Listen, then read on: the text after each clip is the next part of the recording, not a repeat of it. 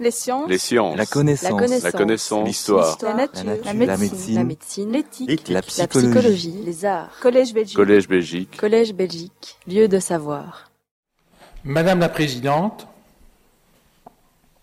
chers consoeurs et confrères nouvellement élus, bienvenue dans une académie qui se veut en mouvement. Je désire aussi saluer tout particulièrement la présence parmi nous de Paul Magnette, académicien. Il a de multiples, de multiples titres scientifiques que parfois le grand public ignore, puisqu'il est aujourd'hui ministre-président de la région wallonne, mais c'est un politologue distingué, n'est-ce pas, qui a enseigné pendant quelques années à l'ULB et qui a été président de son Institut d'études européennes. Donc, mon cher Paul, bienvenue. Je ne vous dirai pas qu'elle est vieille. Je dirais plutôt qu'elle est ancienne. Non pas comme quelque chose ou quelque institution qui est porteuse d'un passé révolu, mais plutôt comme une institution notable, marquante, riche de traditions, de sagesse et aussi constamment tournée vers l'avenir. Donc, ni Botox, ni chirurgie esthétique. Je tiens à mettre les points sur les. En fait, vais-je dire, les adeptes ou les croyants de l'État stationnaire se sont faits de plus en plus rares au sein de l'Académie. Il y en a, c'est normal. Il y en aura toujours, sans doute. L'important, c'est que la majorité des académiciens et des académiciennes soient portés par une flamme qui appelle le changement en permanence, la modernité, et qui, plutôt que de s'embourber dans les marécages de la nostalgie, préfère affronter l'avenir, affronter l'inconnu, parfois avec les risques que cela euh, comporte. Vous avez compris que c'est bien de l'Académie royale des sciences, des lettres et des beaux-arts de Belgique que je parle. C'est vrai que c'est une noble institution. Elle est ancrée dans l'histoire de notre pays. Je vais dire qu'elle est ancrée dans l'histoire de l'Europe. Je rappelle que le diplôme de création de fondation a été signé par l'impératrice Marie-Thérèse d'Autriche en 1772, ce qui fait donc de cette académie, comme je le disais tout à l'heure, une vénérable institution, mais une vénérable institution à, laquelle la modernité et le changement ne font pas peur. Cette académie vient d'ailleurs de modifier une nouvelle fois ses statuts. C'est un signe de vitalité.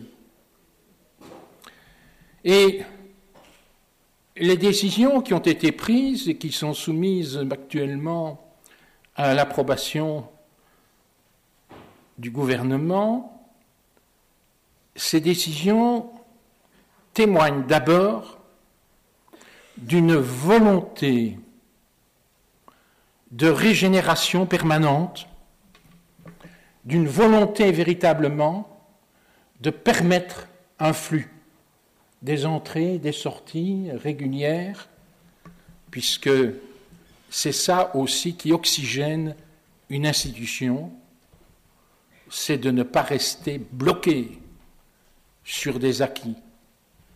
Les anciens auront toujours le privilège de s'exprimer librement, de participer très activement à toutes les activités de l'Académie sans aucune restriction. Sans doute n'auront-ils plus le droit de vote, mais On vote deux fois par an à l'Académie et j'en ai fait l'expérience dans d'autres fonctions.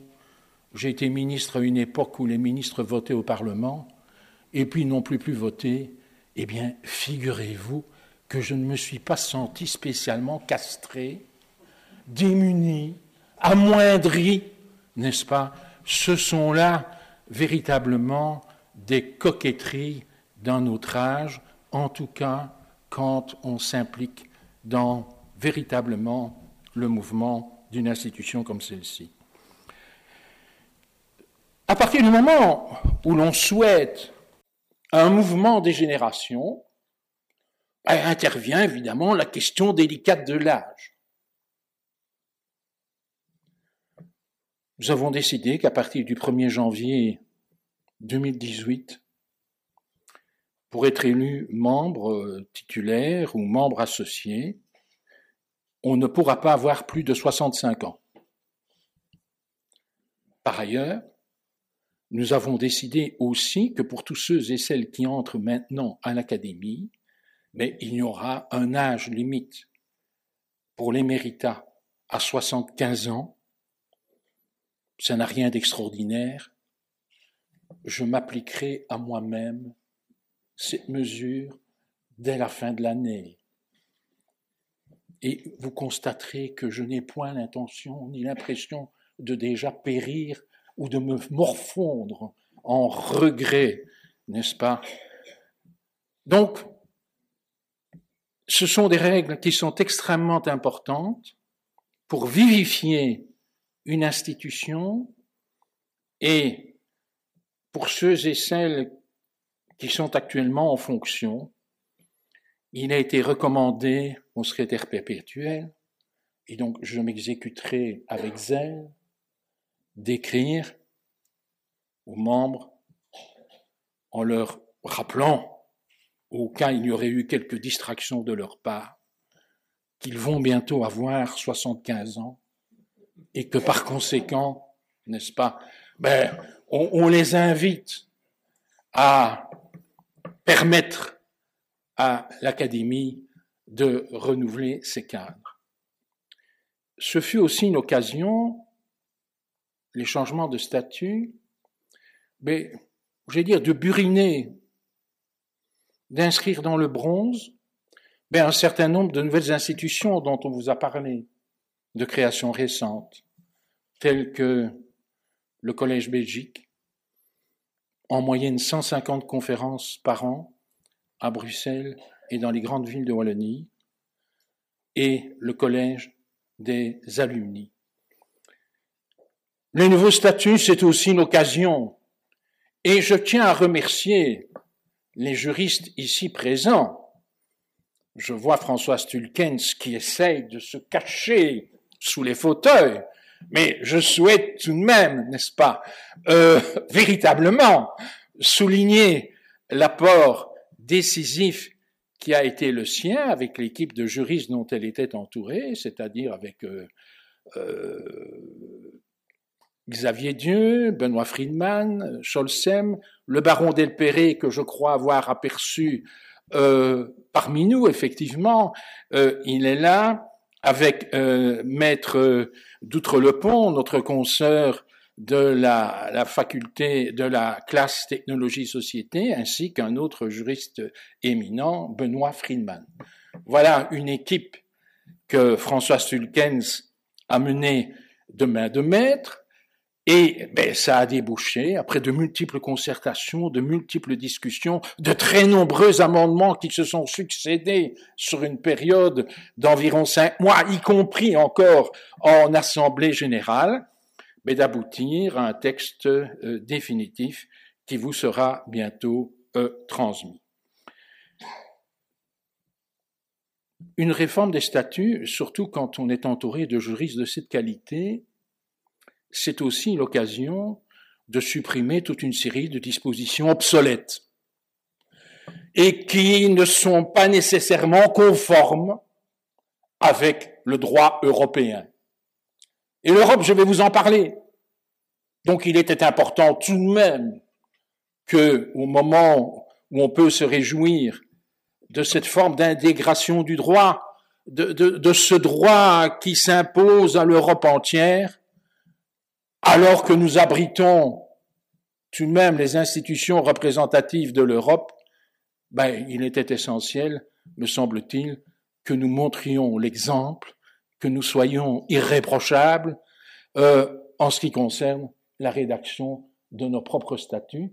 Ça veut donc dire que vous ne trouverez point dans les statuts d'aujourd'hui la moindre trace, j'allais dire, de souci identitaire ou de nationalisme d'un autre temps. Nous nous voulons européens et ouverts. C'est aussi un des messages importants que nous voulions faire passer à l'occasion de ces nouveaux statuts. La modernité, je vous l'ai dit, ben, la modernité, c'est aussi ben, les sites Internet, nous en avons quatre ou cinq, euh, ce sont des éditions rénovées, et des éditions, je me permets d'insister là-dessus. Une académie, mesdames et messieurs, chers consoeurs, chers confrères, ne vit pas uniquement en se fondant sur des dogmes dans quelque discipline que ce soit. La vie intellectuelle. La vie intellectuelle, elle doit s'accommoder parfaitement, parfois de démarches hétérodoxes, comme on aurait dit dans d'anciens temps, hérétiques. Mais l'hérésie, l'hétérodoxie, permettez-moi l'expression, je vais être un peu vulgaire, les emmerdeurs. C'est ça qui anime aussi le débat et la réflexion dans tous les domaines. Et la collection qu'on vous a présentée tout à l'heure, euh, Académie en poche, livre de poche, c'est une collection d'essais. Donc, une collection d'essais. On ne vous demande pas d'avoir plus de notes que de textes. C'est d'abord ouvert à ceux qui pensent, qui ont des choses à dire, qui peuvent être contestables sur certains points, mais qui alimentent le débat. C'est fondamental dans une démocratie, c'est fondamental pour le progrès intellectuel, c'est ce que nous avons voulu, et je tiens à dire que le succès est tout de même Il est là. En septembre, nous sortirons le centième exemplaire, le centième volume de la collection Académie en poche. Avec un titre d'ailleurs qui nous rapproche et qui nous raccroche à l'actualité, Existe-t-il une culture européenne? Je vois les yeux flamboyants d'un certain nombre de mes confrères et consoeurs qui, évidemment qu'il y a une culture européenne. Mais ce qui peut être évident pour certains ne l'est pas nécessairement pour d'autres. C'est ça, évidemment, aussi, j'allais dire, provoquer, n'est-ce pas, la, la libre discussion au sein d'une académie comme celle-ci. Je vous parlais de l'Europe. C'est par là que je vais en terminer, parce que je sais que notre matinée est longue et donc euh, ceux qui me connaissent bien constateront que je vais me restreindre. Et donc, je voulais dire que nous sommes nés en 1772 ou en 1772 dans la monarchie austro-hongroise qui chevauche 14 ou 15 pays européens d'aujourd'hui. On y parlait 16 langues. On y pratiquait 8 ou 9 religions. Cette monarchie a explosé au lendemain de la Première Guerre mondiale. Jusqu'à la fin du XVIIIe siècle, les territoires belges d'aujourd'hui en faisaient partie. Nous étions citoyen autrichien au XVIIIe siècle, mesdames et messieurs, on a parfois tendance à l'oublier.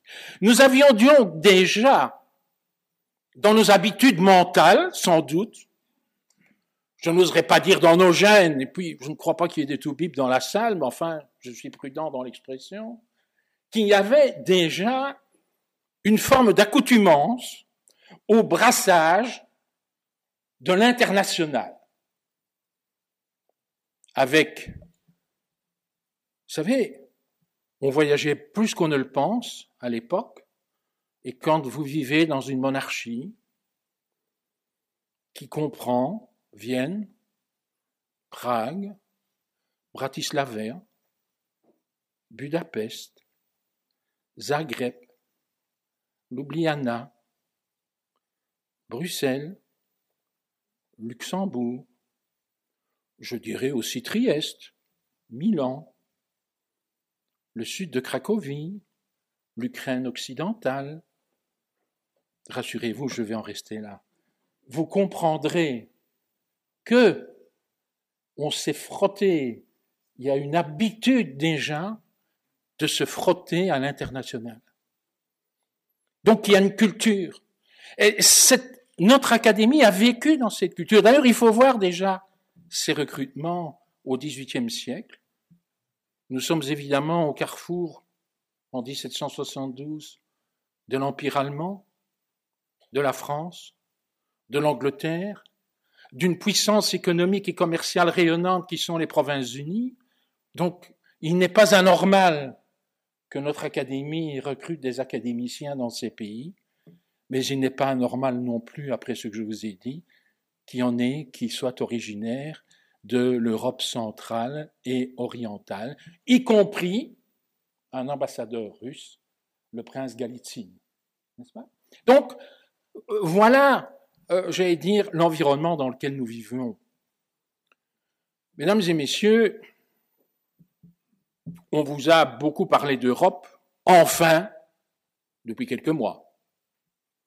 On vous a surtout beaucoup parlé d'Europe pour en dire du mal, avec des expressions déclinistes, avec finalement un, dépit ou des frustrations, parce que cette Europe ne correspondait pas à ce qu'on voulait, que cette Europe apparaissait comme décevante, qu'il fallait peut-être tourner la page, en revenir.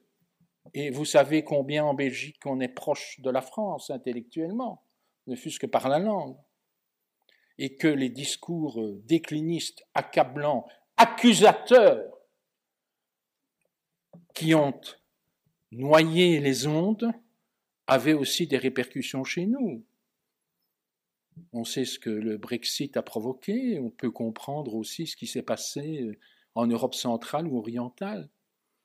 Personnellement, ça ne m'émeut pas.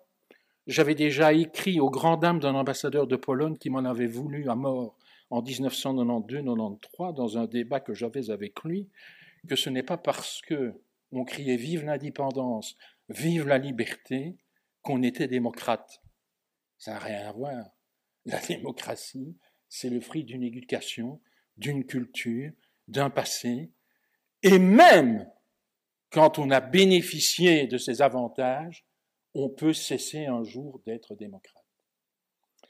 Eh bien, notre académie, et je dois dire que la classe des arts y a joué un moteur, notre académie, depuis quelques mois, s'est dit, il nous faut faire quelque chose sur l'Europe.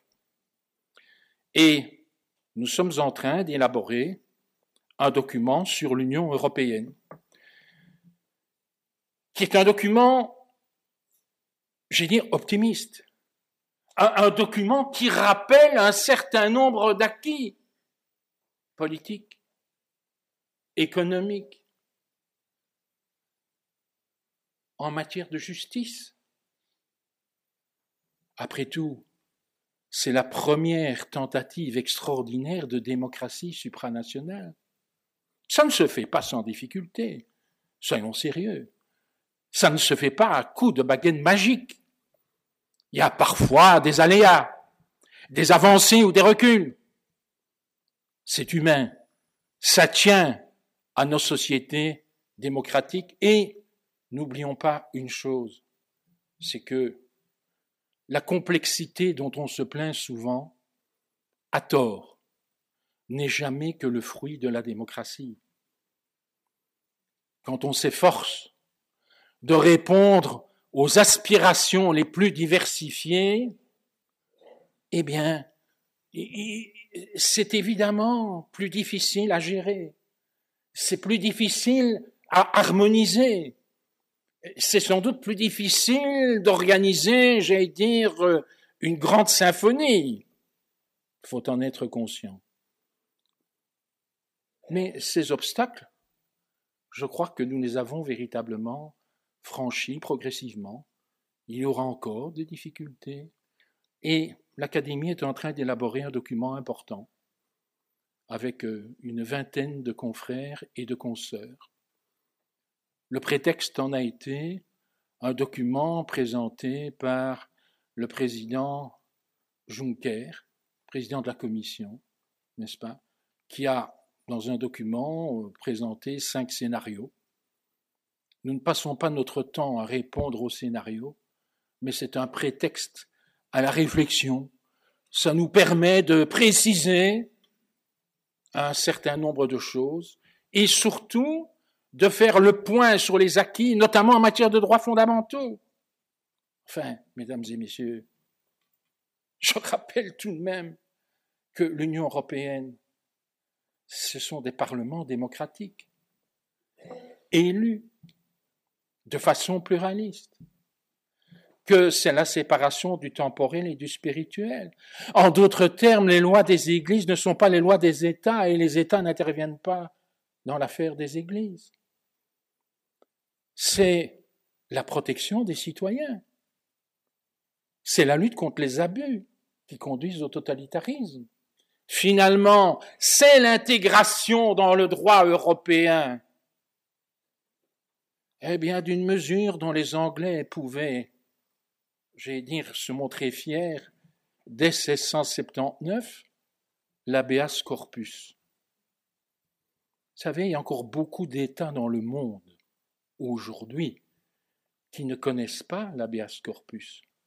C'est-à-dire en résumé et peut-être de façon caricaturale, ce choix, cette décision extrêmement démocratique de n'emprisonner personne, sauf sans l'avoir traduit devant un juge. On ne peut pas incarcérer arbitrairement. Vous voyez que cet habeas corpus euh, nous montre, nous situe aux antipodes de la lettre de cachet qui fut si présente dans la monarchie française, où on se présente chez vous avec un cocher, quelques gardiens, on vous arrête, on ne sait pas pourquoi, vous ne savez pas pourquoi, votre famille non plus, on vous emmène, on vous incarcère quelque part, on perd votre trace pendant six mois, un an, deux ans, trois ans. Est-ce que vous imaginez la révolution que l'habeas corpus Monsieur Bennett, vous pouvez être fier de votre parti, de votre pays, n'est-ce pas? Est-ce qu'on mesure l'importance de, de cette mesure? Mais je veux dire que je vais arrêter là mon énumération. L'Europe, je n'aurai point de logorée.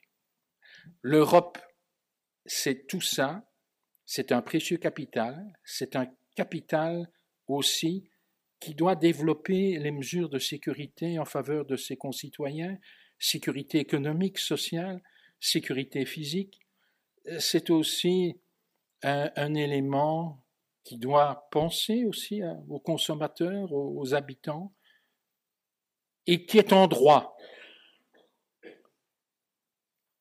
d'exiger dans un certain nombre de domaines, notamment l'économie, mais des processus de réciprocité. Être ouvert, être libre-échangiste, ce n'est pas accepter tout et n'importe quoi dans quelque contexte que ce soit. Il faut aussi pouvoir dire, mais à chacun, j'ai dire, d'apporter sa pierre, à chacun de jouer son rôle. Ces documents seront prêts à la mi-septembre. Nous aurons l'occasion de vous en reparler. Nous voulons en faire un ouvrage pédagogique d'une cinquantaine de pages qui soit susceptible, Monsieur le ministre-président, d'être diffusé aussi dans les écoles, auprès des enseignants. Et donc, en cela, l'Académie aussi essaiera de rester fidèle aux ambitions qui sont les siennes, c'est de ne pas jargonner, c'est de ne pas tomber dans l'ésotérisme pour l'ésotérisme. C'est d'être capable dans tous les domaines, y compris dans celui-là qui est tout de même essentiel pour nos concitoyens, de faire de la pédagogie. Et de la pédagogie de l'Europe notamment. Mesdames et messieurs, j'ai été plus long que je ne l'imaginais. Je vous prie de bien vouloir m'en excuser. Je souhaite évidemment la bienvenue à nos nouveaux membres et je cède immédiatement la parole à Madame Munt, qui est la présidente de l'Académie et la directrice de la classe des lettres et des sciences morales et politiques. Chers nouveaux membres, ce m'est un grand plaisir de m'adresser à vous en présence de cette assemblée choisie pour vous souhaiter la bienvenue dans notre académie et vous dire combien nous serons heureux de vous voir participer à nos travaux dans la mesure de vos possibilités. Comme on vient de vous le dire, l'Académie royale de Belgique tient à s'engager fermement dans l'avenir. Mais elle s'inscrit aussi dans une longue tradition dont il n'est peut-être pas inopportun de rappeler le point de départ. Fondée il y a à peu près 25 siècles et installée dans les jardins d'Académos, un héros secondaire de la mythologie grecque, la première académie fut celle de Platon. Le philosophe y accueillait des élèves, les uns athéniens, les autres originaires de différentes cités du pourtour méditerranéen, lequel représentait le grec, le monde aux yeux des Grecs du IVe siècle. Ces élèves appartenaient à différentes classes d'âge et catégories sociales et comportaient, ce qu'on ignore généralement, deux femmes. On s'y occupait de l'ensemble du savoir, ce qui est le premier sens du mot grec sophia. Mathématiques, physique, cosmologie, psychologie, politique, économie, épistémologie, etc. Tandis que la littérature, la musique et les arts de par leur séduction, se voyaient confier la fonction d'éduquer la jeunesse, au moins en commençant son commencement, et d'introduire à la beauté. On s'y efforçait aussi d'associer théorie et pratique, d'opérer la synthèse des connaissances et d'utiliser celles-ci pour former les citoyens et particulièrement leurs dirigeants. Platon essaya de convaincre Dionys de Syracuse, sans grand succès d'ailleurs. L'Académie de Platon suscita des émules dès l'Antiquité, puis à la Renaissance, où princes et riches particuliers financèrent des académies dans différents domaines. Citons à titre d'exemple l'Académie néoplatonicienne de Florence, fondée en 1459 par Cosme de Médicis, et celle des Lincei à Pise, fondée en 1603. S'y ajoutèrent par la suite des institutions étatiques, dont l'Académie fondée par Richelieu en 1635, l'ensemble constituant désormais un réseau à travers les continents. La mission fondamentale de nos académies n'a pas vraiment changé depuis Platon. Pour parler de la nôtre, nous continuons à pratiquer l'ouverture sur les domaines des sciences exactes, des sciences humaines et des arts. Nous ne pouvons toutefois pas prétendre, ou plus prétendre, les représenter dans notre institutions, toutes du moins.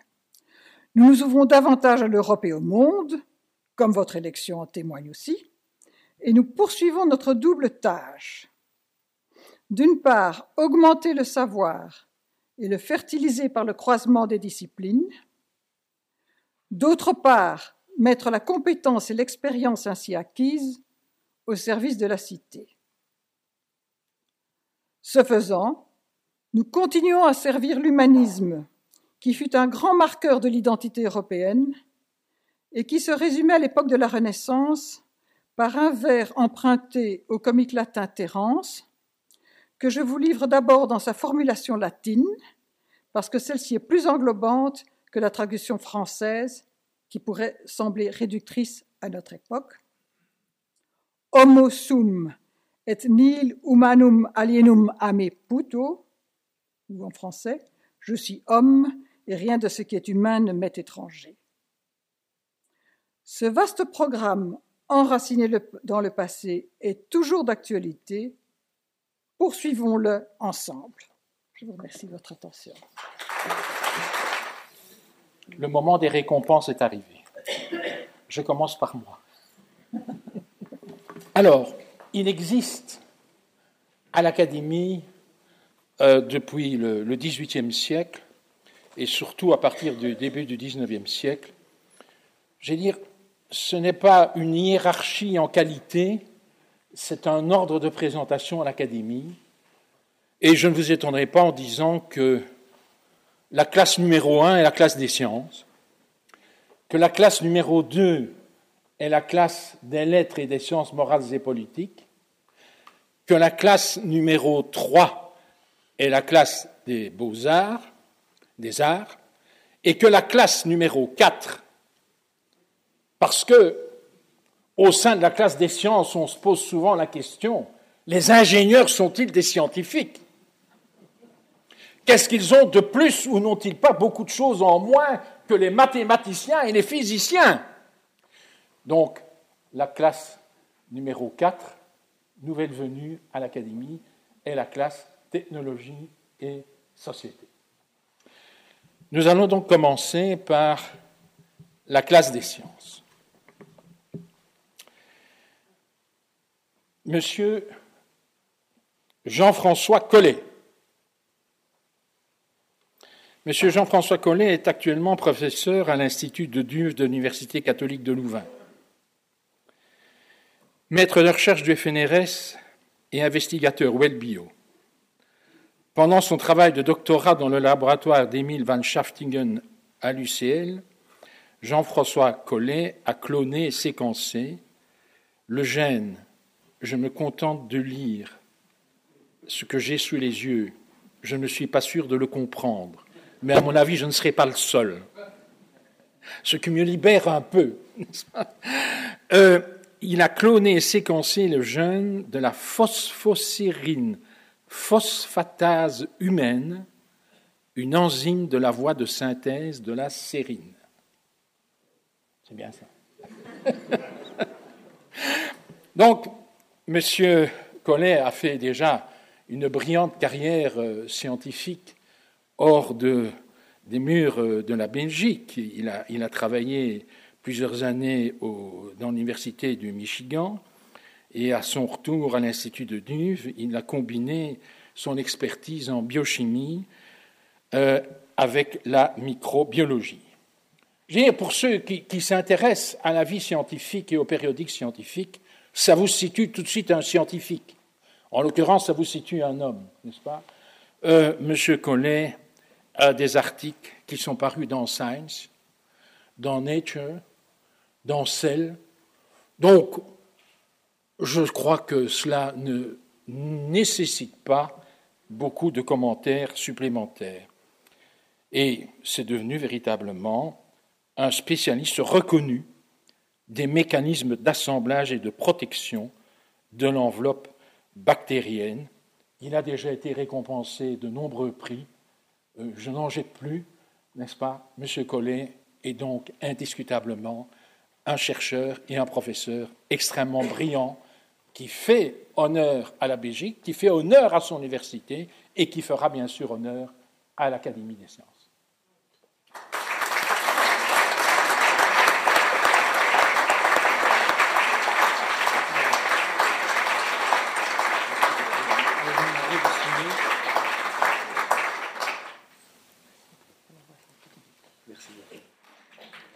Nous avons donc maintenant l'immense honneur et plaisir d'accueillir parmi nous un sujet de Madame Theresa May. Il s'appelle Malcolm Bennett, n'est-ce pas, docteur en sciences biologiques de l'Université de Warwick et qui est directeur du Centre for Plant Integrative Biology. Monsieur Bennett a été un pionnier dans la caractérisation de la face cachée des plantes à savoir le système racinaire, un acteur primordial dans l'ancrage de la plante dans le sol, ainsi que dans le prélèvement de l'eau et de nutriments. Le leitmotiv de ces recherches est l'identification des gènes et des signaux qui contrôlent le développement et la croissance, et donc l'architecture du système racinaire et la réponse de celui-ci aux contraintes physico-chimiques telles que la sécheresse. Monsieur Bennett.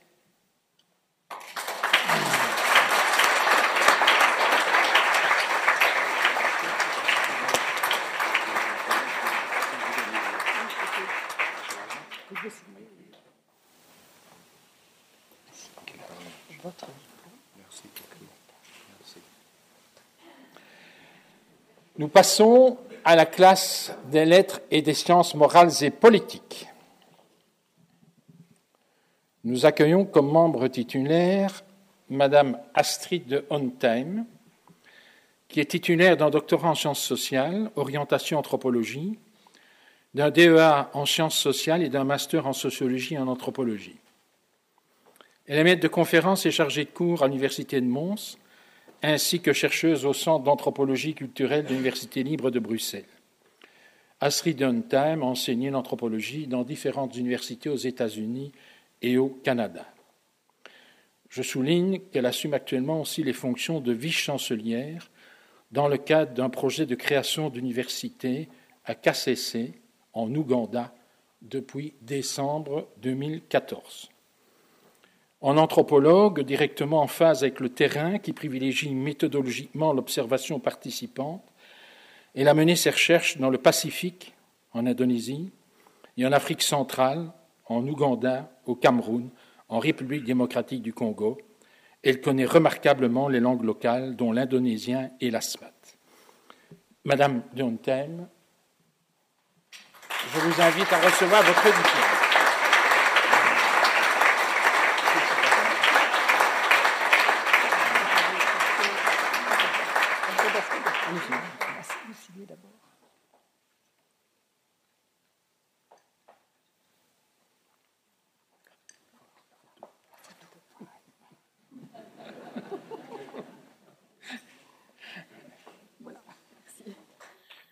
Nous voilà de retour à l'Europe.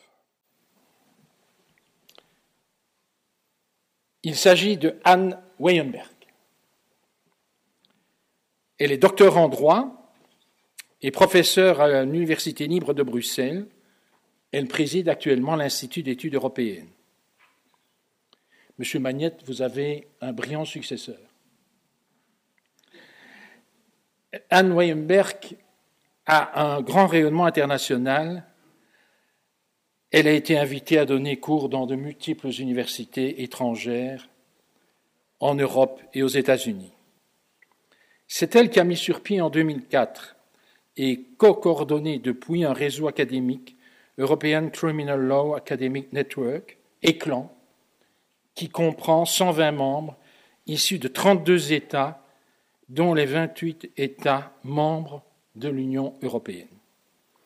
Son principal objet de recherche est le droit européen, c'est-à-dire la coopération policière et judiciaire en matière pénale entre membres de l'Union européenne, une problématique dont l'actualité, je suppose, n'est plus à démontrer, puisque c'est véritablement au cœur de tous les débats politiques aujourd'hui. Madame Weyenberg.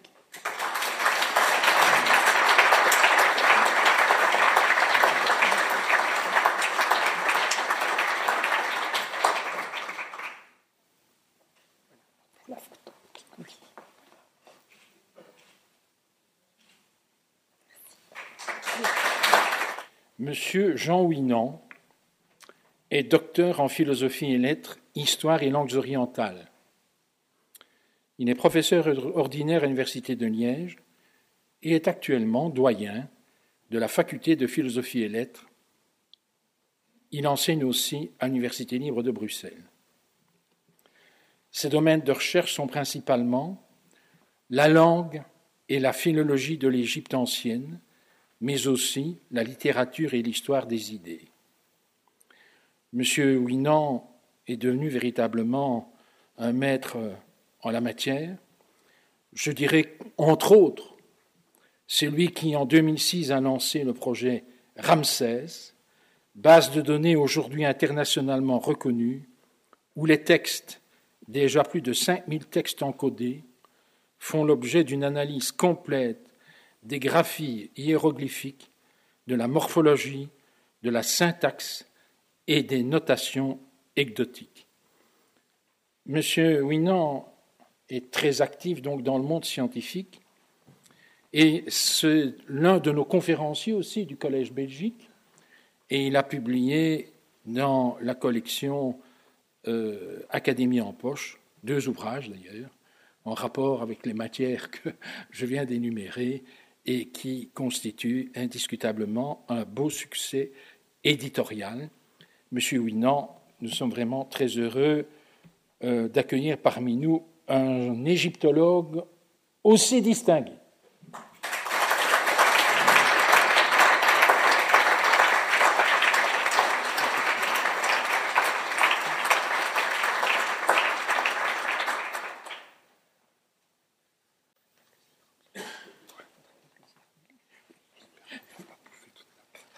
Madame la présidente demandait si tu pouvais signer en faisant des hiéroglyphes. Ah, je peux. Tu peux. Mais vous devrez me croire sur parole. Nous revenons à la diplomatie et à l'Europe. Nous avons le plaisir d'accueillir comme membre associé Jean de Reuth, qui est docteur en droit. Il a aussi obtenu un diplôme de master postgraduat à la John Hopkins University à Bologne. Il est actuellement ambassadeur honoraire, professeur à l'Université catholique de Louvain et professeur visiteur au Collège d'Europe à Natoline. Il est conseiller aussi de divers bureaux d'avocats internationaux. La carrière de M. de Reuth est et, la carrière dont on rêve peut-être quand on met un jour les pieds dans la diplomatie, n'est-ce pas? Puisque vous allez voir, je ne vais citer qu'une partie de, ses activités, mais enfin, c'est pas mal. Il a été, euh, il, a, été dans plusieurs ambassades, mais il n'était pas nécessairement le patron, à travers l'Europe, l'Afrique, les États-Unis. Il est devenu directeur des affaires politico-militaires, représentant la Belgique auprès de l'UEO en 93-94. En 97, il était directeur général pour les affaires politiques, ici aux affaires étrangères. Il ne faut pas oublier de mentionner son rôle comme ambassadeur de Belgique à Varsovie, à l'OTAN, aux Nations Unies à New York, auprès de la République italienne. il avait également dans sa zone d'influence euh, l'Albanie, Saint-Marin. Il était aussi représentant permanent de la Belgique auprès de la FAO. Il a été aussi ambassadeur, représentant permanent de la Belgique auprès de l'Union européenne de 2007 à 2011. Il a ainsi présidé le Coreper pendant la présidence belge de 2010. M. de Reuth est aussi auteur de plusieurs ouvrages, qui ont permis d'enrichir le débat sur l'avenir de l'Union européenne, notamment un commentaire sur l'acte unique européen et le leadership dans l'Union européenne, livre récent de 2015. Bienvenue, Monsieur de Reuth.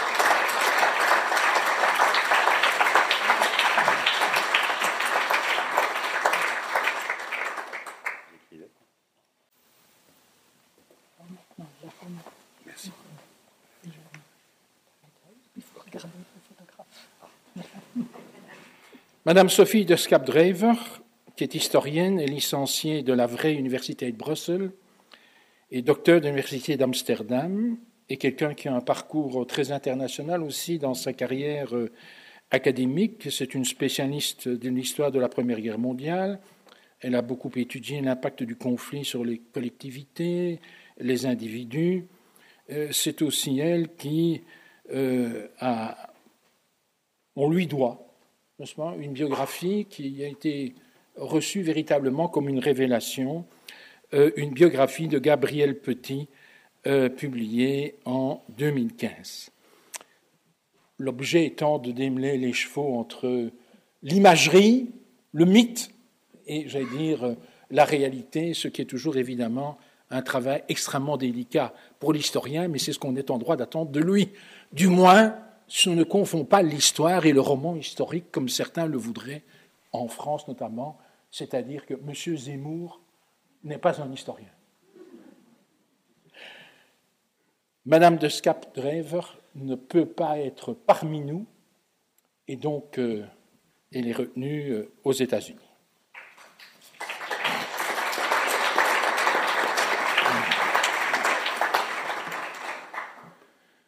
Même Poutine parvient à s'introduire à l'Académie.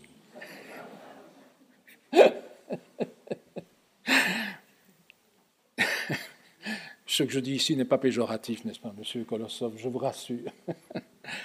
Donc, Monsieur Vladimir Kolossov, il est géographe, spécialiste de géopolitique, formé à l'Université d'État Lomonosov de Moscou. Il est professeur, directeur adjoint de l'Institut de géographie de l'Académie des sciences de Moscou, ainsi que directeur de département et professeur à l'Université d'État de Moscou. Il a évidemment fait une carrière euh, extrêmement brillante dans le monde scientifique euh, russe et international.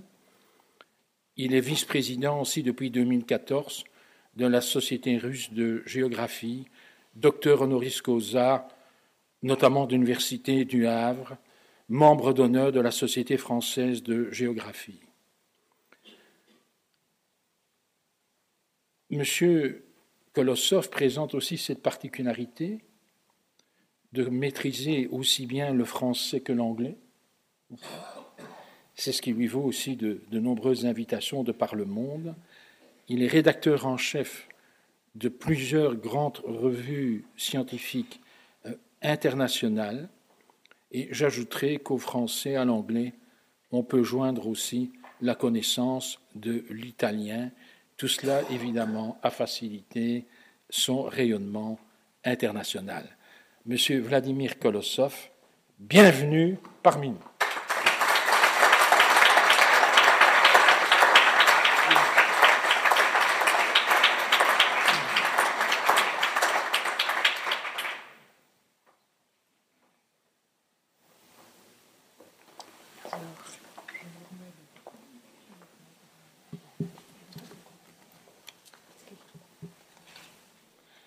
Alors nous avons le plaisir euh, d'accueillir comme membre associé un, grand savant en matière de linguistique générale, et pourtant, finalement, ce sont davantage ces œuvres de sciences politiques, n'est-ce pas, qui nous l'ont fait accueillir parmi nous. Je veux parler de M. Raphaël Simone, qui est diplômé en philosophie de la Sapienza à Rome. Il a professé à Palerme, Salerne, Naples. Il a enseigné la linguistique générale à la Sapienza, puis à l'Università degli Studi Roma Tre de 1992 à 2014, date de sa mise à l'émérita. Il a présidé le département de linguistique de cette université pendant presque 20 ans. Il était directeur adjoint, membre d'honneur de multiples comités, mais pour vous montrer, je vais dire, son adéquation avec la, linguistique et les moyens de communication nouveaux, il était directeur adjoint du comité de rédaction de l'Institut de l'encyclopédie multimédia italien entre 1972 et 1986. Il est fondateur, membre du conseil d'administration de nombreuses institutions, mais je voudrais en revenir à la science politique. Monsieur Simonet, qui s'est occupé de philosophie de la langue, de la connaissance de la culture, s'est beaucoup intéressé à la démocratie, à l'état de droit.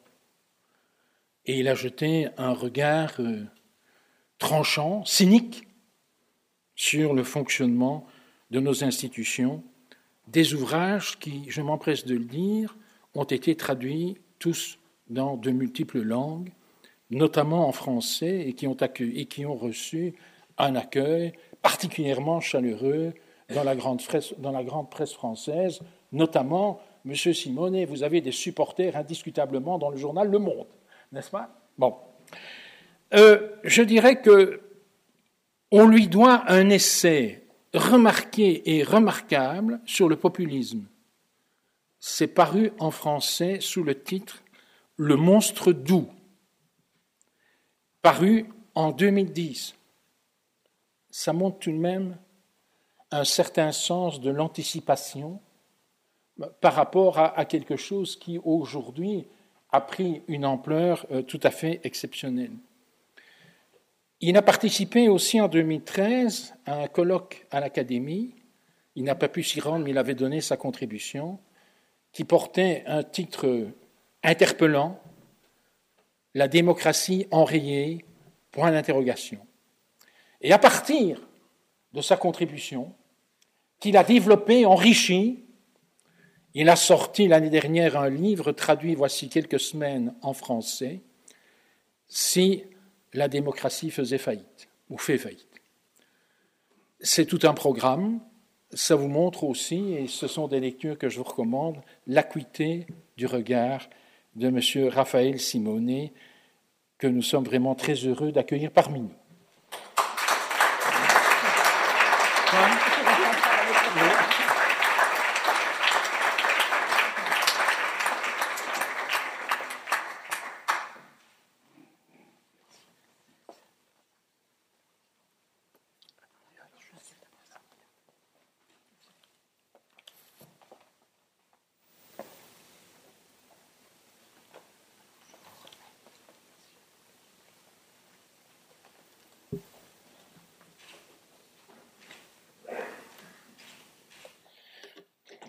Nous avons maintenant l'honneur aussi d'accueillir comme membre associé un, monument de la diplomatie belge, le baron Vandal.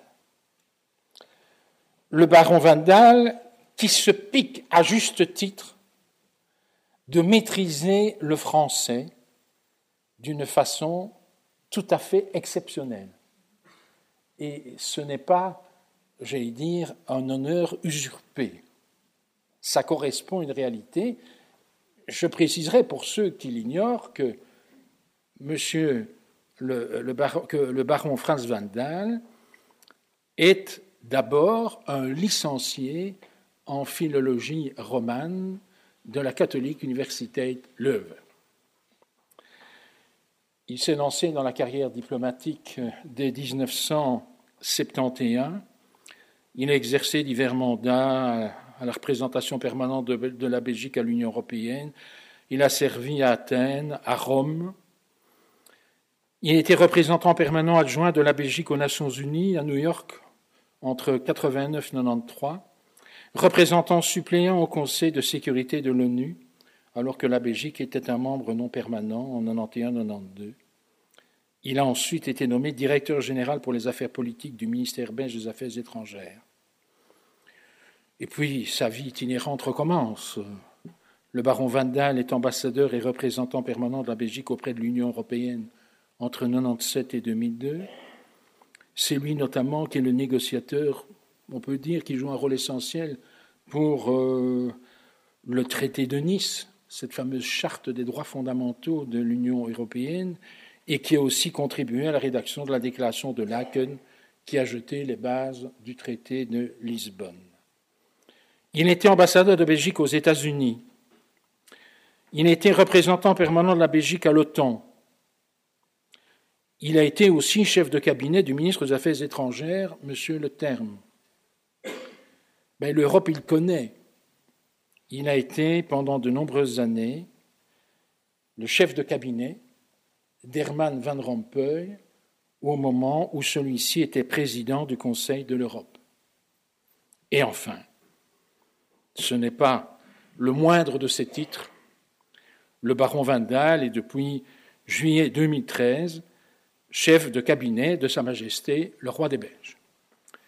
Vous devinerez qu'avec un parcours tel que celui-là, une connaissance absolument exceptionnelle de la vie diplomatique, eh bien, le baron Vandal est souvent mis à contribution pour des conférences, des exposés dans diverses universités européenne et euh, étrangères.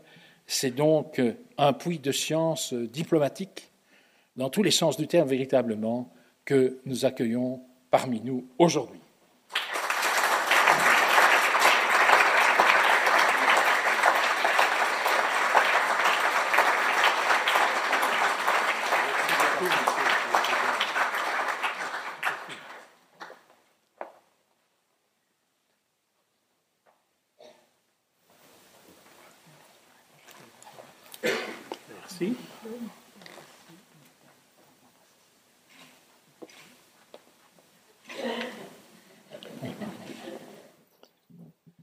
Nous passons à la classe des arts.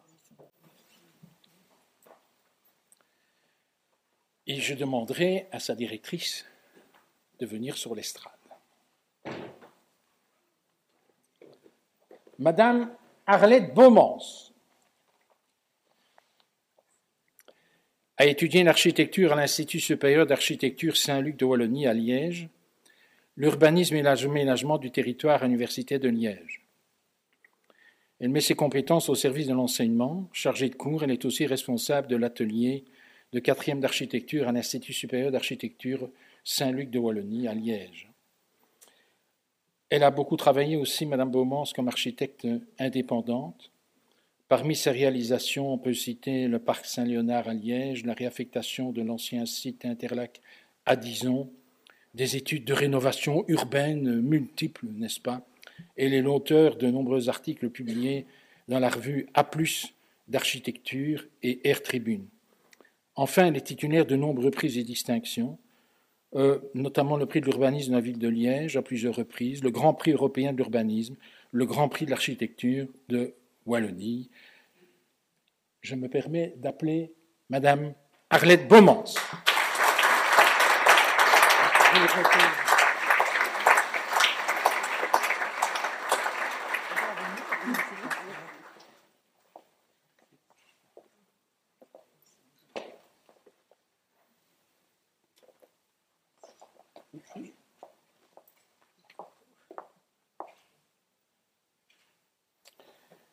Alors, Kiki Crève-Cœur, c'est son vrai nom,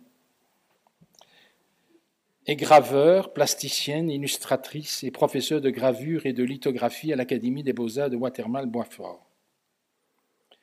Donc elle y enseigne, c'est l'occasion pour elle de, de partager de transmettre son amour de l'art en général et de l'estampe en particulier. En 2007, une exposition rétrospective lui a été consacrée au Centre de la gravure et de l'imagerie imprimée à la Louvière. Elle a été la lauréate de la 7e Biennale internationale de gravure contemporaine. Et en 2010, Pierre Alechinsky la surnomme affectueusement la reine de la gomme et en fait son invité lors de l'exposition, lors de, non pas de l'exposition, lors de l'exposition euh, sortie de presse au Botanique. Madame euh, Crèvecoeur est aujourd'hui elle devait partir enseigner au Canada et, si je ne m'abuse, elle a pris l'avion ou avant-hier. C'est la raison qui explique qu'elle ne pouvait pas être parmi nous. Je vous demande de l'applaudir.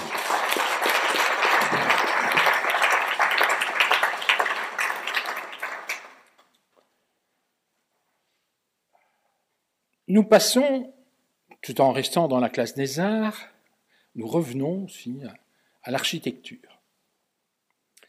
Benoît Moritz est titulaire d'un master en urbanisme de l'Université polytechnique de Catalunya, de Barcelone, et d'un diplôme d'architecte de l'école d'architecture de la Cambre.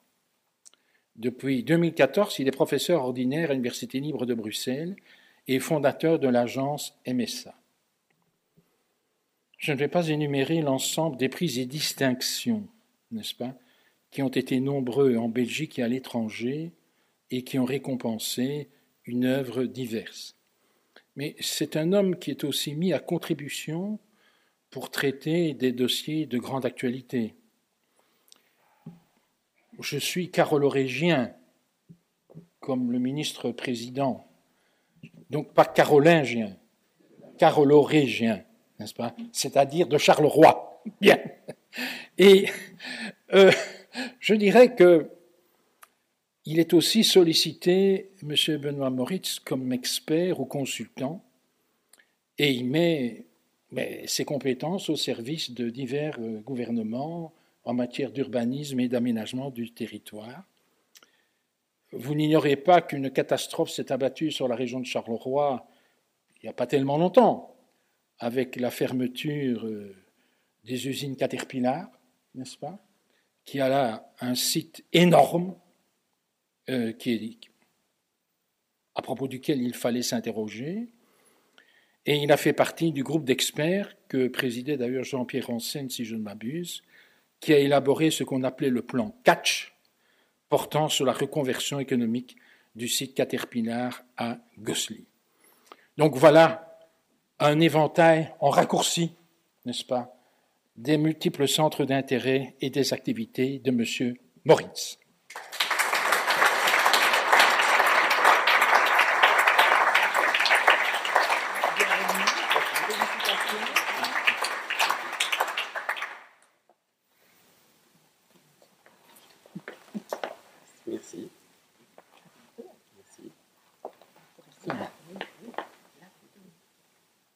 Alain Richard, qui a failli ne pas être parmi nous. Il arrivé alors que nous nous apprêtions à nous rendre dans cette salle. Il est architecte diplômé de Saint-Luc-Liège. Il est actif comme illustrateur, designer graphique, scénographe, architecte. Il a enseigné à la faculté d'architecture de Liège avant d'en démissionner et depuis 2000, il anime le temps plein AA, art, art, c'est Alain Richard, hein. l'atelier d'architecture qui porte ses initiales. Il participe à des colloques en Belgique, à l'étranger, etc. C'est lui qui, notamment, est en charge d'un dossier qui me tient à cœur. Je me rappelle m'être battu comme un beau diable aux environs de l'année 2000 pour nous permettre de récupérer un beau bâtiment près de la place de Brouquière qui s'appelait le Cladaradage.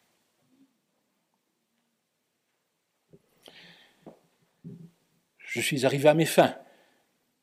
Mais parfois, les lenteurs euh, du pouvoir politique, alors que tout avait été adjugé avant mon départ de l'endroit, pour que ce soit notamment les frères Dardenne qui, en association avec d'autres, mènent un projet qui était brillant par ailleurs, eh bien, au moment où je vous parle, c'est-à-dire 15 ans après, on est toujours en attente.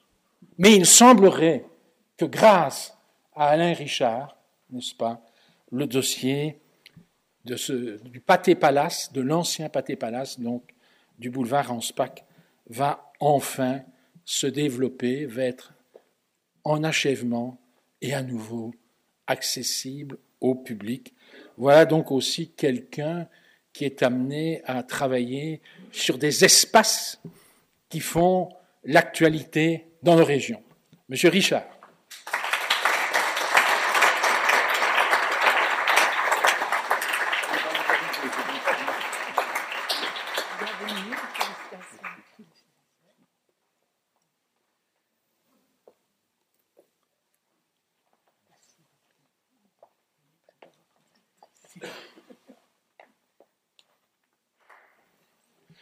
Nous changeons de registre, mais nous restons un peu dans le domaine du théâtre, pas loin du Pâté Palace. Philippe Sireuil, une vie itinérante, né à Léopoldville, dans l'ancien Congo belge, aujourd'hui Kinshasa. Il a passé une bonne partie de son adolescence en France à Versailles. Il y a pire. Il regagne la Belgique et termine ses études à l'Athénée royal d'Ixelles. À 20 ans, il est diplômé de l'INSAS, l'Institut supérieur des arts du spectacle, en section mise en scène. Il va commencer pour lui un parcours qui le voit metteur en scène de théâtre, pédagogue en art dramatique en Belgique, en France, en Suisse, et metteur en scène d'opéra.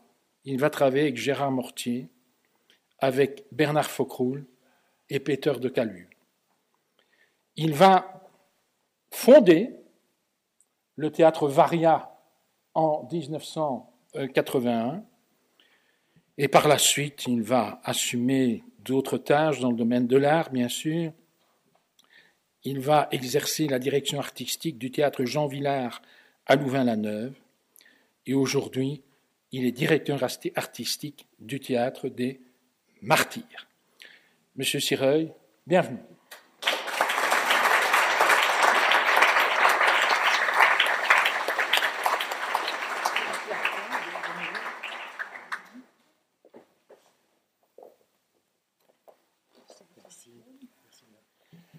Monsieur Georges Didier Huberman est docteur en sociologie et sémiologie des arts et des littératures de l'Université de Lyon. Philosophe et historien de l'art, il est actuellement directeur d'études à l'École des hautes études en sciences sociales à Paris. Spécialiste de l'image, il travaille autant sur l'art et le regard contemporain que sur les images de la Renaissance. Il a enseigné dans de multiples universités américaines, européennes, au Moyen-Orient, il a été chercheur invité à l'École française de Rome, à la Fondation Berenson de Florence, à l'Institut de recherche du Getty à Los Angeles, entre autres. Commissaire de très nombreuses euh, expositions, euh, titulaire de nombreux prix internationaux, dont le prix Adorno en 2015. Il est docteur aussi euh, honoris causa à Buenos Aires ainsi qu'au Québec, Université du Québec à Montréal. Monsieur Georges Didier Berman ne pouvait pas être des nôtres aujourd'hui.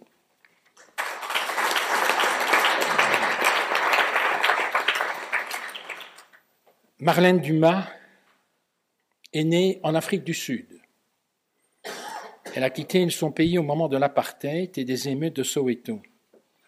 Elle s'est installée en 1976 aux Pays-Bas elle y a entrepris des études artistiques aux ateliers 63 de Harlem, puis a étudié la psychologie à l'Université d'Amsterdam. Son œuvre est centrée sur l'être humain. Elle confère à la couleur une grande autonomie. La figure humaine reste au centre de ses préoccupations. Les thèmes traités sont ceux de la vie, la naissance, l'amour, la sexualité, la mort, où elle surimpose des questionnements liés à sa propre histoire, le racisme par exemple, vous aurez compris que c'est une peinture qui peut être provocante et qui peut déranger parfois certaines bonnes âmes. Mais euh, à, regret, Madame Marlène Dumas était dans l'impossibilité absolue d'être parmi nous aujourd'hui. Mais je vous demande vraiment d'applaudir euh, très fort euh, cette personnalité extrêmement forte.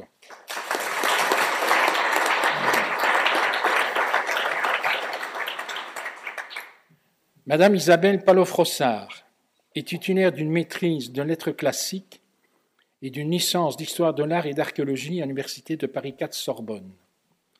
Elle enseigne à l'école du Louvre et à l'école de Chaillot, où elle donne les cours de conservation des vitraux et des peintures murales. Elle a enseigné aussi la conservation des matériaux et du patrimoine à Damas, à Tripoli, au Cambodge. En Chine, elle prendra en main la formation des restaurateurs à l'Institut national du patrimoine ces cours portent essentiellement sur la restauration des vitraux et la restauration du patrimoine bâti.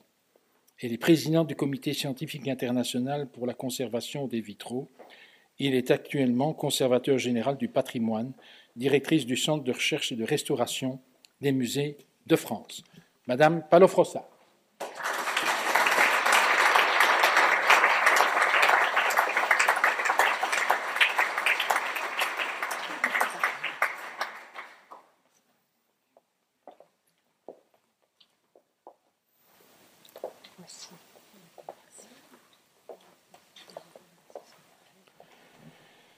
Monsieur Hiroshi Sugimoto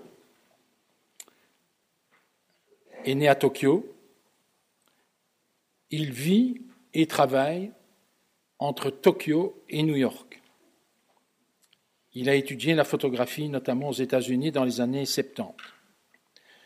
C'est véritablement un artiste pluridisciplinaire qui a travaillé la photographie, mais aussi la sculpture, les installations et l'architecture et son art veut créer des liens entre la pensée occidentale et la culture orientale, tout en se focalisant sur le concept de temps, de perception et de conscience. Diorama, Seascapes, Portraits, Architecture sont ses séries les plus connues. M. Sujimoto, qui a aussi fait des photographies dans les quatre coins du monde, est donc une célébrité en la matière. Et c'est ce qui explique aussi qu'il ne soit pas parmi nous aujourd'hui, parce qu'il est en train de monter une exposition à New York. Et la coïncidence des dates ne lui permettait pas d'être parmi nous. Je vous invite donc à inviter, à applaudir chaleureusement un grand artiste.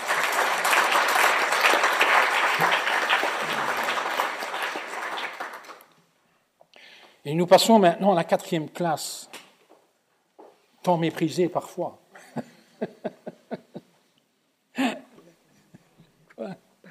Non. Donc, Madame Isabelle Ferreras est docteur en sociologie de l'Université catholique de Louvain. Elle est titulaire d'un master en sciences politiques du MIT.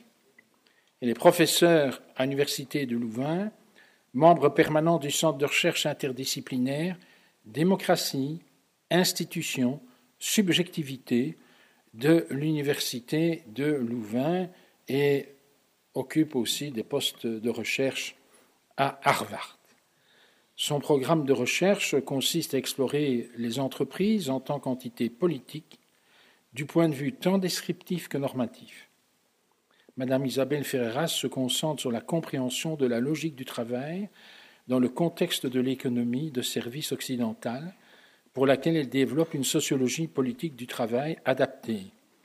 Au niveau institutionnel, Madame Ferreras développe une théorie politique de l'entreprise qui cherche à saisir les entreprises en tant qu'entité politique et à explorer ses implications tant au niveau de l'efficacité qu'en ce qui concerne la responsabilité normative et démocratique des entreprises. Si le champ d'exploration d'Isabelle Ferreira s'apportait initialement sur certains modes d'entreprise coopérative, elle est aujourd'hui active dans de grands groupes industriels européens qui veulent repenser leur modèle d'organisation décisionnelle. Elle s'intéresse également à l'émergence des start-up technologiques pour lesquelles les rapports entre le capital et les membres de l'entreprise sont en pleine redéfinition. Madame Ferreras.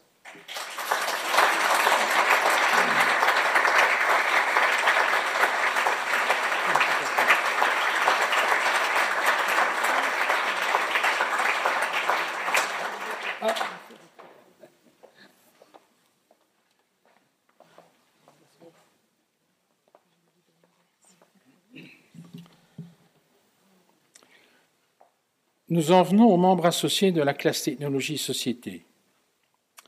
Michel Jutkiewicz est ingénieur civil mécanicien électricien de l'Université libre de Bruxelles et titulaire d'un certificat en gestion générale de l'INSEAD de Fontainebleau.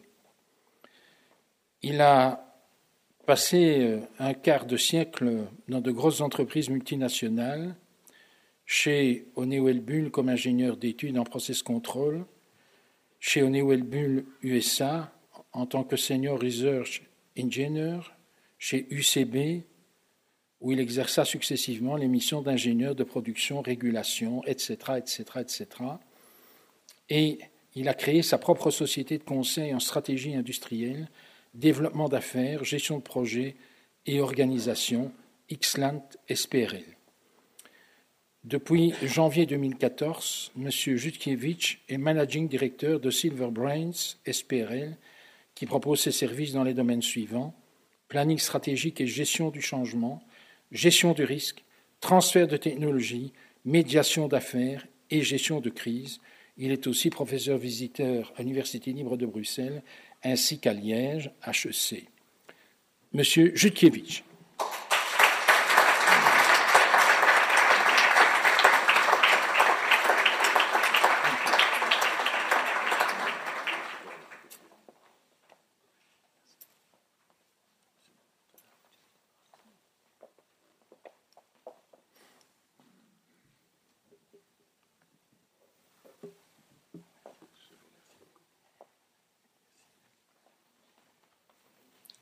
Edwin Zakai est ingénieur civil physicien de l'Université de Bruxelles, docteur en sciences de l'environnement et licencié en philosophie. Il est professeur dans cette même université et vous l'aurez compris que sa double formation l'a très tôt amené à articuler les relations entre technique et société selon de nombreuses modalités et que les questions environnementales dont il est un généraliste constituent un des révélateurs contemporains de ces relations. C'est un grand spécialiste, il a centré véritablement une bonne partie de ses travaux de ses recherches sur le développement durable. C'est lui qui a d'ailleurs fondé le Centre d'études de développement durable de l'Université de Bruxelles. Il est aussi, depuis 2005, co-titulaire d'un cours sur les relations entre les sciences et le développement, ce qui lui a permis d'étendre ses réflexions bien au-delà des questions d'environnemental. Il joue aussi un rôle important dans le comité organisateur de Penser la science, une structure qui, à l'ULB, a pour vocation d'étudier des thèmes mettant en relation les sciences et les sociétés. Il copréside depuis 2015 le comité d'éthique de l'ULB, rue de Tâche. Donc, le comité d'éthique, c'est à la mode. Hein Donc, j'invite M. Zakai.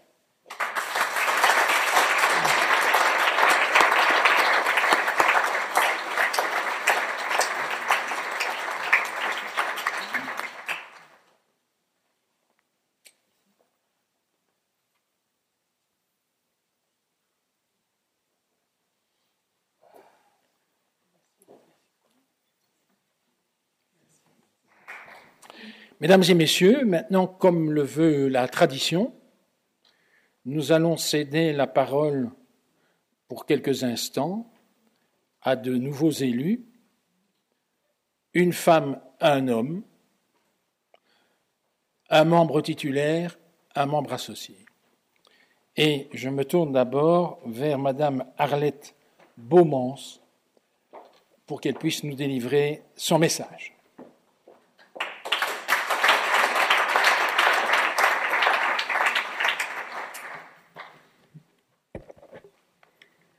Monsieur le ministre-président, monsieur le secrétaire perpétuel, madame la présidente, mesdames les directrices et monsieur les directeurs, messieurs et mesdames les membres et associés, et surtout chers collègues.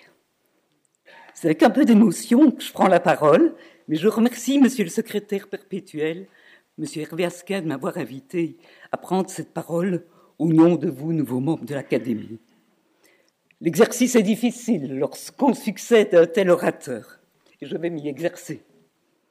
Dans sa demande, Monsieur le secrétaire perpétuel m'invitait à prendre la parole pour exprimer ce que m'inspire le fait d'avoir été élu, ce que l'Académie m'inspire, ou toute autre chose dont j'aimerais parler.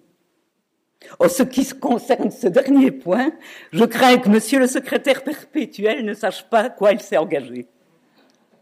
Je vous aurais parlé d'une Wallonie ou comme dans n'importe quel endroit du monde où une société post-industrielle sombre dans une forme de déclin et de décadence, notre devoir d'architecte et d'urbaniste est de faire un travail hargneux et sans relâche pour les générations futures.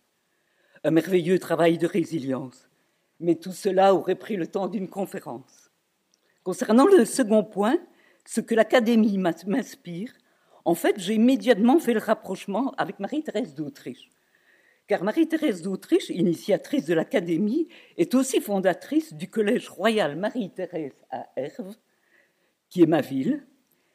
Tout comme l'Académie, ce collège représentait pour moi, et peut-être à tort, l'image de l'élite, d'une forme de fermeture et d'exclusion, où seules les familles les plus aisées allait étudier euh, en immersion latin presque pendant, des décennies.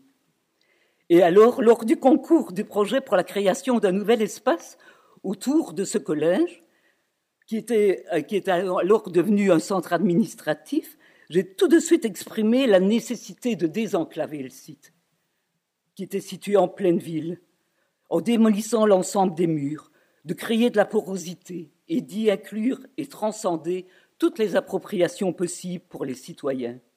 Aujourd'hui, j'ai le sentiment que la grande dame qui nous accueille dans sa maison inclut non pas ceux qui sont uniquement grands au vu de la logique économique ou au vu d'une certaine excellence, encore faudrait-il définir ce qu'est l'excellence, mais ceux qui, comme mes confrères, qui se reconnaîtront, travaille humblement à un avenir meilleur. Quant au premier point, ce que m'inspire le fait d'avoir élu, je ne peux penser d'abord qu'à mon cher associé, Bernard Defay, puisque nous formons la société Baumans Defay, et qui, je trouve, mériterait tout autant que moi, sinon peut-être plus, d'être reçu dans cette grande maison. Et je pense aussi à mes chers parents, cultivateurs du pays d'Herve, et dont l'adage était Sans rien, on possède le monde.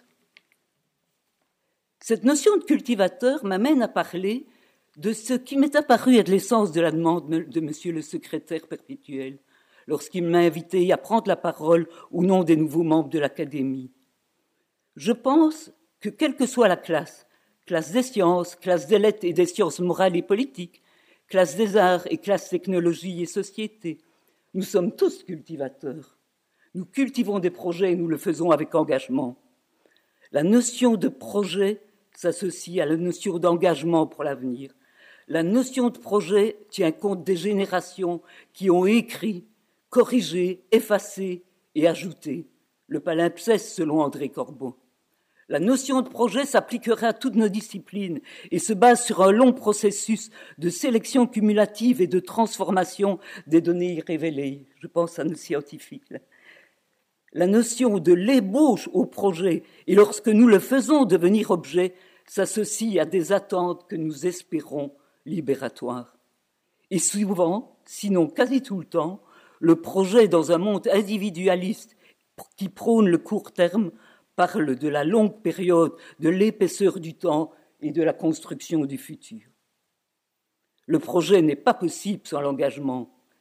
Une fois encore, je suis intimement convaincu que l'engagement est un des dénominateurs communs à tous les membres des quatre classes. S'engager, promettre et parfois combattre, donner un sens à nos existences.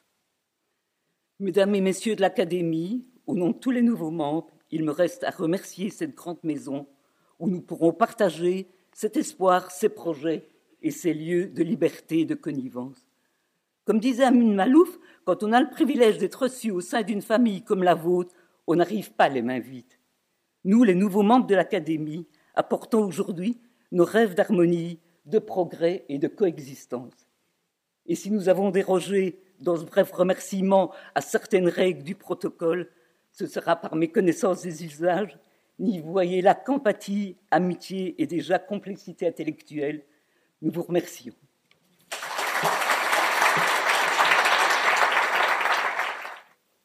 Je voudrais rassurer notre consoeur. Son intervention s'inscrit parfaitement dans le climat que nous essayons de conférer à cette académie, c'est-à-dire de bannir la rigidité les codes, les dogmes.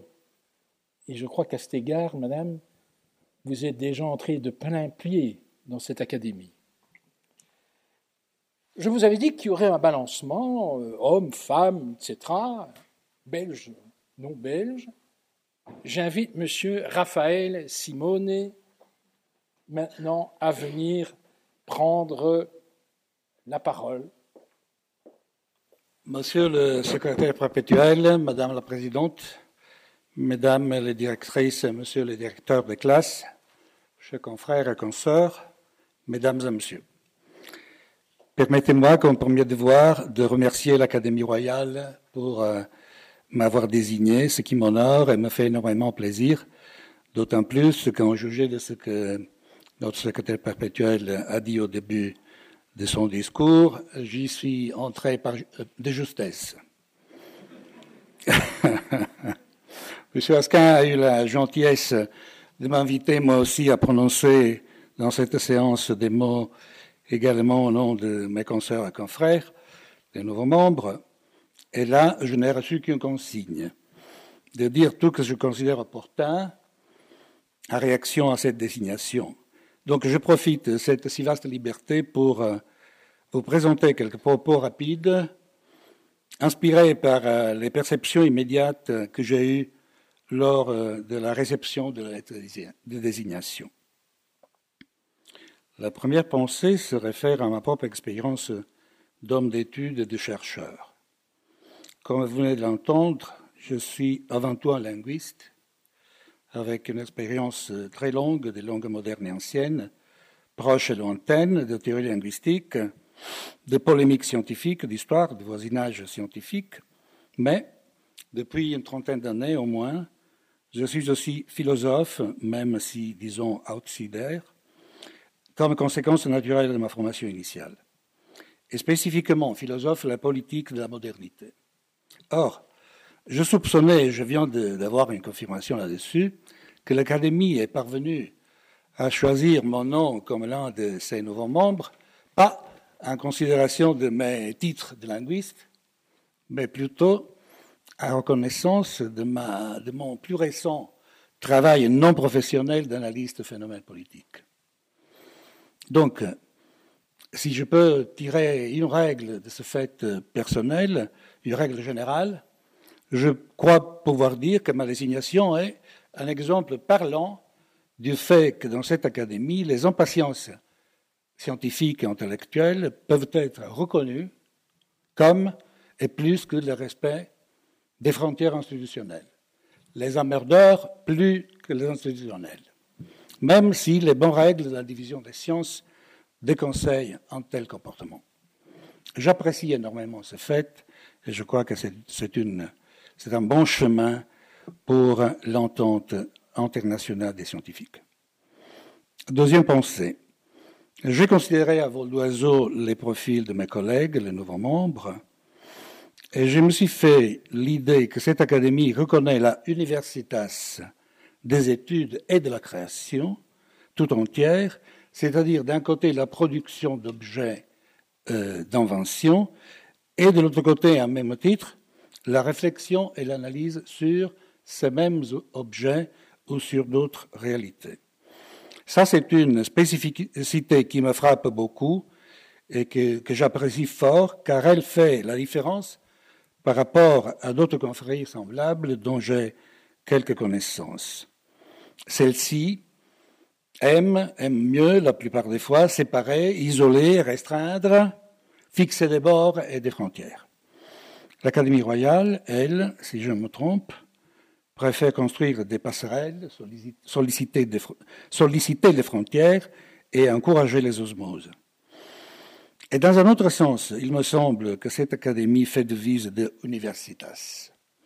Comme vous le savez, en 1650, René Descartes, reçu de la reine Christine de Suède, dont il était en même temps le fleuron et le prisonnier, la charge de rédiger les statuts de nouvelle académie des sciences.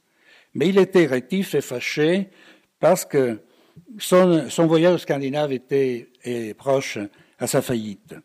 Et lui, René, il s'en tira en imaginant une académie où les étrangers seraient exclus, par règlement sinon comme auditeurs, et les philosophes aussi, comme ruse un peu perfide, il faut le reconnaître, pour en rester lui-même dehors. Voilà. Alors, l'Académie royale, où nous venons d'être admis, n'a pas été dessinée par Descartes. Au contraire, elle ouvre ses, portes aux étrangers comme aux nationaux et dans une mesure dont l'abondance et la largeur me frappent et me font plaisir. Finalement, permettez-moi d'évoquer la dramatique situation actuelle de l'Europe, soumise à la menace du terrorisme, comme l'on le sait bien dans ce pays si brutalement frappé, et au risque de dérives autoritaires multiples. Là, je veux dire que si je peux tirer une moralité civile de ma longue activité de chercheur et d'homme d'études, c'est que rien comme la science et l'activité intellectuelle favorisent l'entente, la rencontre et la collaboration des personnes, des milieux et des pays eux-mêmes.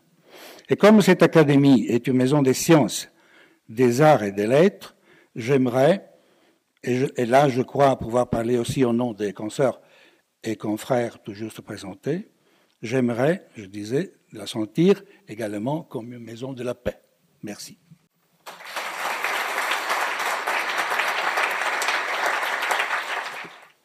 En effet, Monsieur Simone, ce n'est pas nécessairement le, linguiste que nous avons intronisé, mais je crois que dans cette académie, nous portons un énorme respect, une énorme attention aux intellectuels éclectiques et brillants.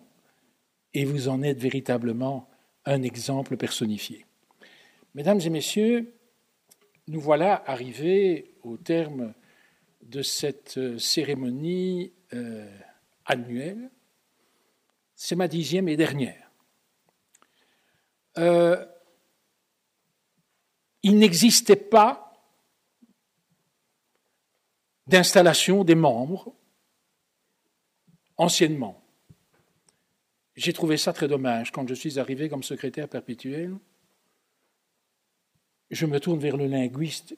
Vous voyez le caractère relatif des mots. Perpétuel. Donc, il n'en pas.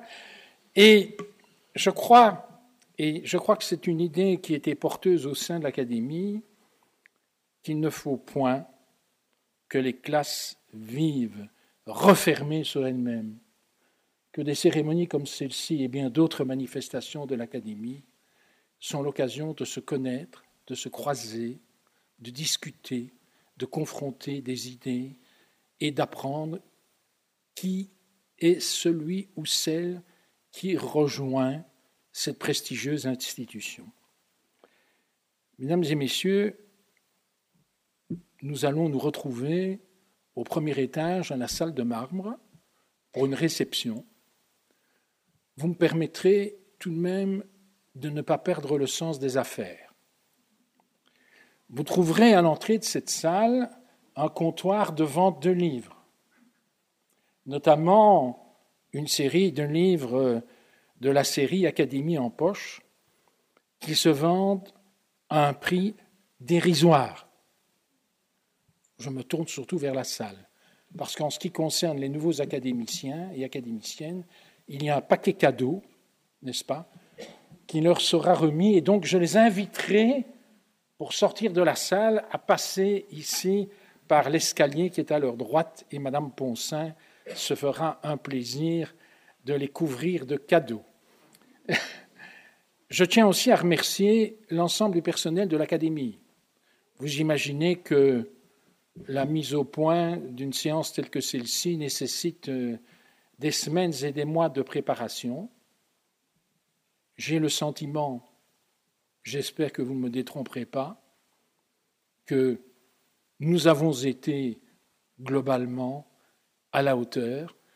Je vous en remercie et je vous retrouve dans quelques instants pour la réception.